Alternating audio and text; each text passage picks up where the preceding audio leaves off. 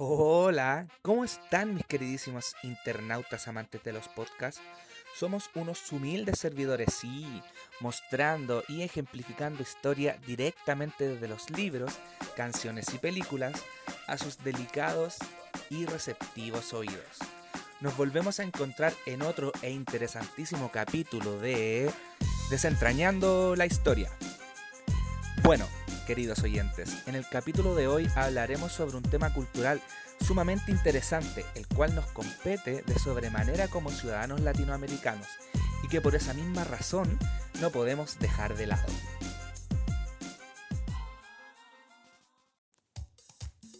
Mis queridos oyentes, yo les pregunto, ¿qué opinan ustedes sobre la visión de identidad latinoamericana?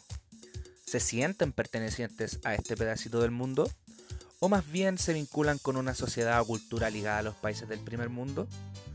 ¿Se sienten orgullosos de haber nacido en uno de los múltiples países latinoamericanos? ¿Exploran y más importante aún desarrollan la cultura latina? Y por sobre todo, ¿creen que la identidad latinoamericana es un mito? ¿O más bien es una realidad? Tranquilo, tranquilo, no respondas aún. Todas estas interrogantes serán abordadas a lo largo de este podcast bajo nuestro sello único e inigualable que tanto les gusta a ustedes. Es por ello que, sin más preámbulo, damos paso a este espectacular episodio llamado Dime si son latinos.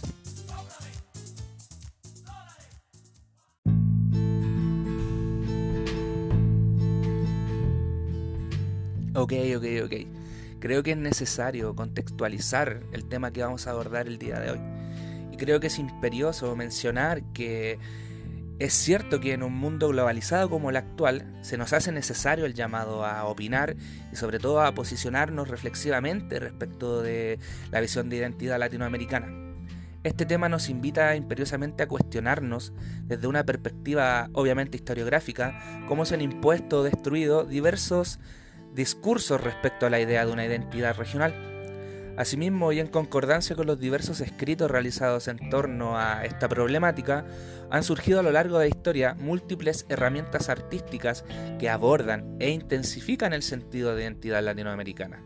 En específico, ustedes pueden ver que se han desarrollado a lo largo de todo el, continente sudamericano variadas canciones, películas, series de televisiones, entre otras, que demuestran intencionalmente ciertas características de identidad latinoamericana. Lo que en definitiva da paso a comprender que en este lado del globo terráqueo sí existe una clara, propia y por sobre todo auténtica expresión cultural latina. Personalmente y haciendo uso de mi rol como conductor del programa, se me hace necesario e imperioso dar mi punto de vista, en base a las diversas preguntas que yo mismo he planteado anteriormente. Es por ello que yo me posiciono como un ciudadano latinoamericano y me siento como tal. Y pienso que la identidad latinoamericana sí es una realidad palpable. Existe un sinfín de expresiones socioculturales que demuestran que en este lado del continente del este, perdón, que en este lado del continente sí existe una fuerte y característica personificación social ligada a la, a la manifestación cultural de los países pertenecientes a este rincón del mundo se han elaborado un sinfín de canciones que mencionan e intensifican situaciones, características y procesos sociales e históricos pertenecientes a Latinoamérica, como por ejemplo el grupo de música Los Prisioneros, los que en algunos de sus temas ponen en evidencia la problemática social de ser y sentirse latino o no, esbozando ciertas frases como el patio trasero de los Estados Unidos, en su tema Latinoamérica es un pueblo al sur de Estados Unidos, como también el hecho de desapegarse de costumbres o tradiciones venidas de Europa o de países del primer mundo, o ciertamente Estados Unidos, situación que desarrollan su tema identidad cultural. Asimismo, se han desarrollado múltiples tópicos latinos en diversas series o películas, los que se vinculan directamente con algunas de las características socioculturales que a diversos países latinos se les pertenece, como por ejemplo el hecho de caracterizar a un personaje mexicano como narcotraficante o como un individuo medio tránfuga, medio tránfuga perdón, o poco amigo de la ley, en varias series como Narcos eh, o El Patrón del, del Mal. Eh, es por ello y que por muchas otras razones que mi visión sobre este tema es clara en cuanto a si la identidad Latinoamérica, latinoamericana perdón, es una realidad o un mito. Sin embargo, y siendo un humilde cuenta historias, no soy la persona más idónea para hacerme cargo de este tema tan importante.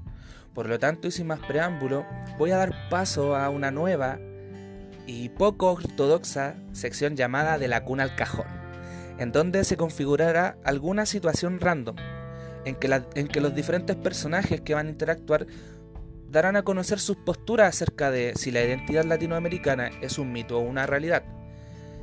Sí, es por ello que te pido por favor que no te quites tus audífonos, no te despegues de tu celular, no quites tus oídos del parlante, ya que volvemos con desentrañando la historia.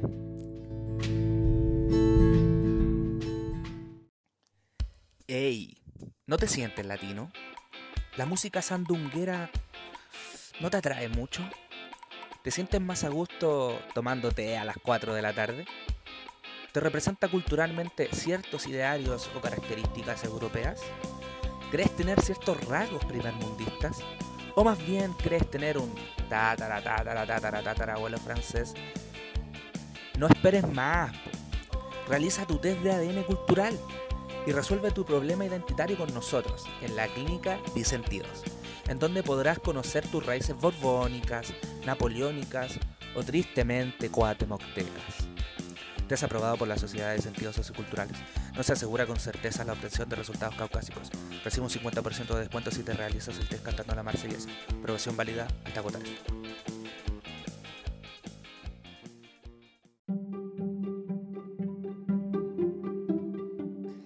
Hemos vuelto internautas amantes de los podcasts como sus humildes servidores, mostrando la historia directamente de los libros, canciones y películas a sus receptivos y delicados oídos.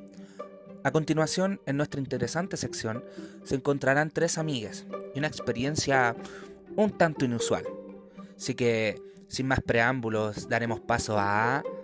Cuchicheando Ando. tan chiquilla. Oye, el, el, otro día conocí en, en las vacaciones una mina, y una igual la pasamos bacán, pero los últimos días no nos vimos porque se le murió el papá, Me está ahí. Espera, espera, deja prender un, pucho. Son bien malos los puchos latinos. O sea, que prefiero mil veces unos Kent, unos Lucky, porque de verdad duele el alma fumar. ¿En serio? A mí me gustan más los latinos. ya, pero filo. Cuéntalo de México mejor. No es que tuve que ir el, para el Día de los Muertos en México, pero por cortesía, si yo no, no conocía al final. Pero fue algo súper raro, lo encontré como distinto a los demás latinos. ya, pero ¿cómo? O sea, es que según ella era una, igual cachaba todo el tema, entonces era una celebración mesoamericana, pero luego de la invasión española la, la celebración se hizo mestiza, entonces ¿cachai? Cuando llegaron los españoles y ahí cambió completamente. Eh, es que, por ejemplo, cuando, está, cuando llegan los españoles, eh, la cruz de flores eh, que celebraba la vida del antepasado antes no estaba. Igual me llama la atención porque en cierta parte como que responde a todo lo que es Latinoamérica, ¿cachai? Que como que parece que fuese solo un eco de uniones culturales, ¿no? Pucha, yo no sé, igual claramente es un eco de uniones culturales. Hace tiempo leí a un autor que se llama Carmagnani, en donde mencionaba que América Latina eh, sufrió de una occidentalización. Me cuesta decir esa palabra, es verdad. Conjugando los factores hispanos, internacionales y locales. Eh, ya es la verdad, apoyo la tía. Que se ve que hay una clara unión de la cultura española e indígena. Eh, sin embargo, eso no significa que se pueda nombrar solo lo español como una base de esta fiesta, como la que mencionaste tú recién. Em, también como lo menciona Pedro Morandé, un autor que me gusta mucho, el sincretismo cultural fue una gran parte de lo, de lo que es como cultura en Latinoamérica. Ya, pero, pero ¿será tan cierto que existe un rasgo identitario para cada país? Pucha, yo creo que no. Yo creo que es casi imposible. Pero es que no creo en, en tal proceso cultural haya uniformidad latina. Yo creo que los sujetos no son, sino que están siendo, a mi parecer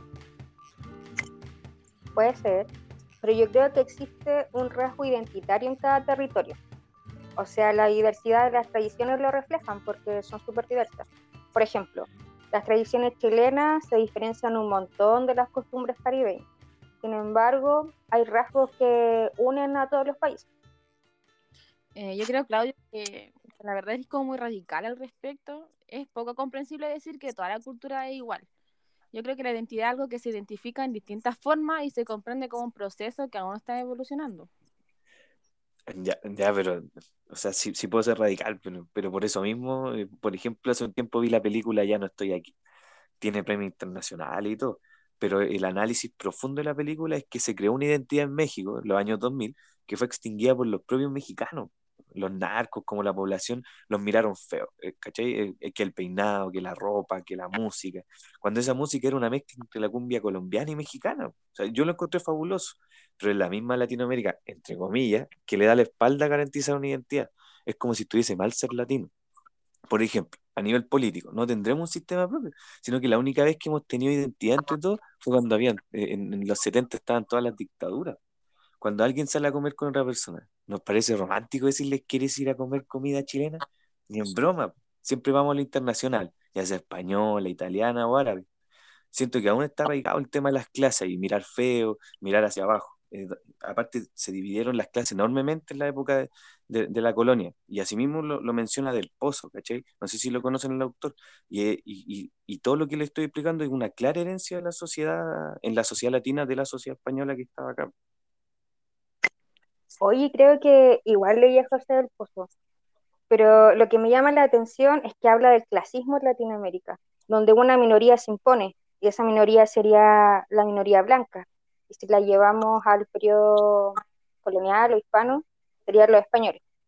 Bueno, igual se ven todos los países de Latinoamérica, o no has visto las telenovelas mexicanas o venezolanas o colombianas, en donde se muestra en su máxima expresión la sociedad dividida las ansias de subir entre las clases sociales.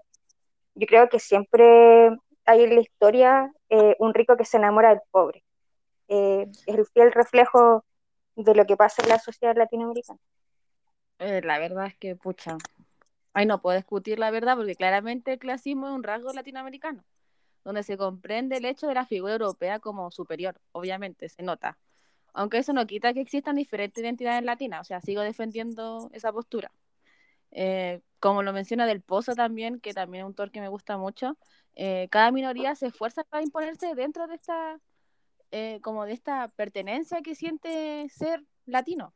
Entonces yo igual opino que todavía sí existe una identidad dentro de esta. Mira, Claudia, con la Danae, lo que te queremos decir, en verdad, es que los latinos sí se sienten identificados por elementos, aunque hayan rasgos distintivos en cada territorio. Mira, te pongo un ejemplo. Eh, Maradona. ¿Acaso no crees que es una de las figuras latinas más trascendentales en el mundo? No solo en Latinoamérica, sino que a nivel mundial, eh, sobre todo en el mundo eh, europeo. ¿Acaso no sería un símbolo de unión? No sé, yo digo no. Sí, o sea, totalmente.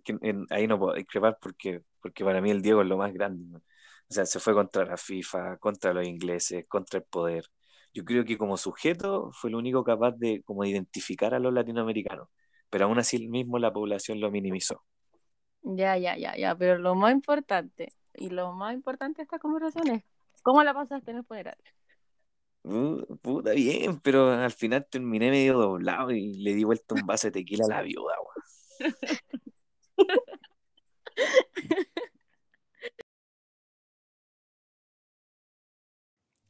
Bueno, internautas, ¿qué les pareció esta interesante e inusual conversación?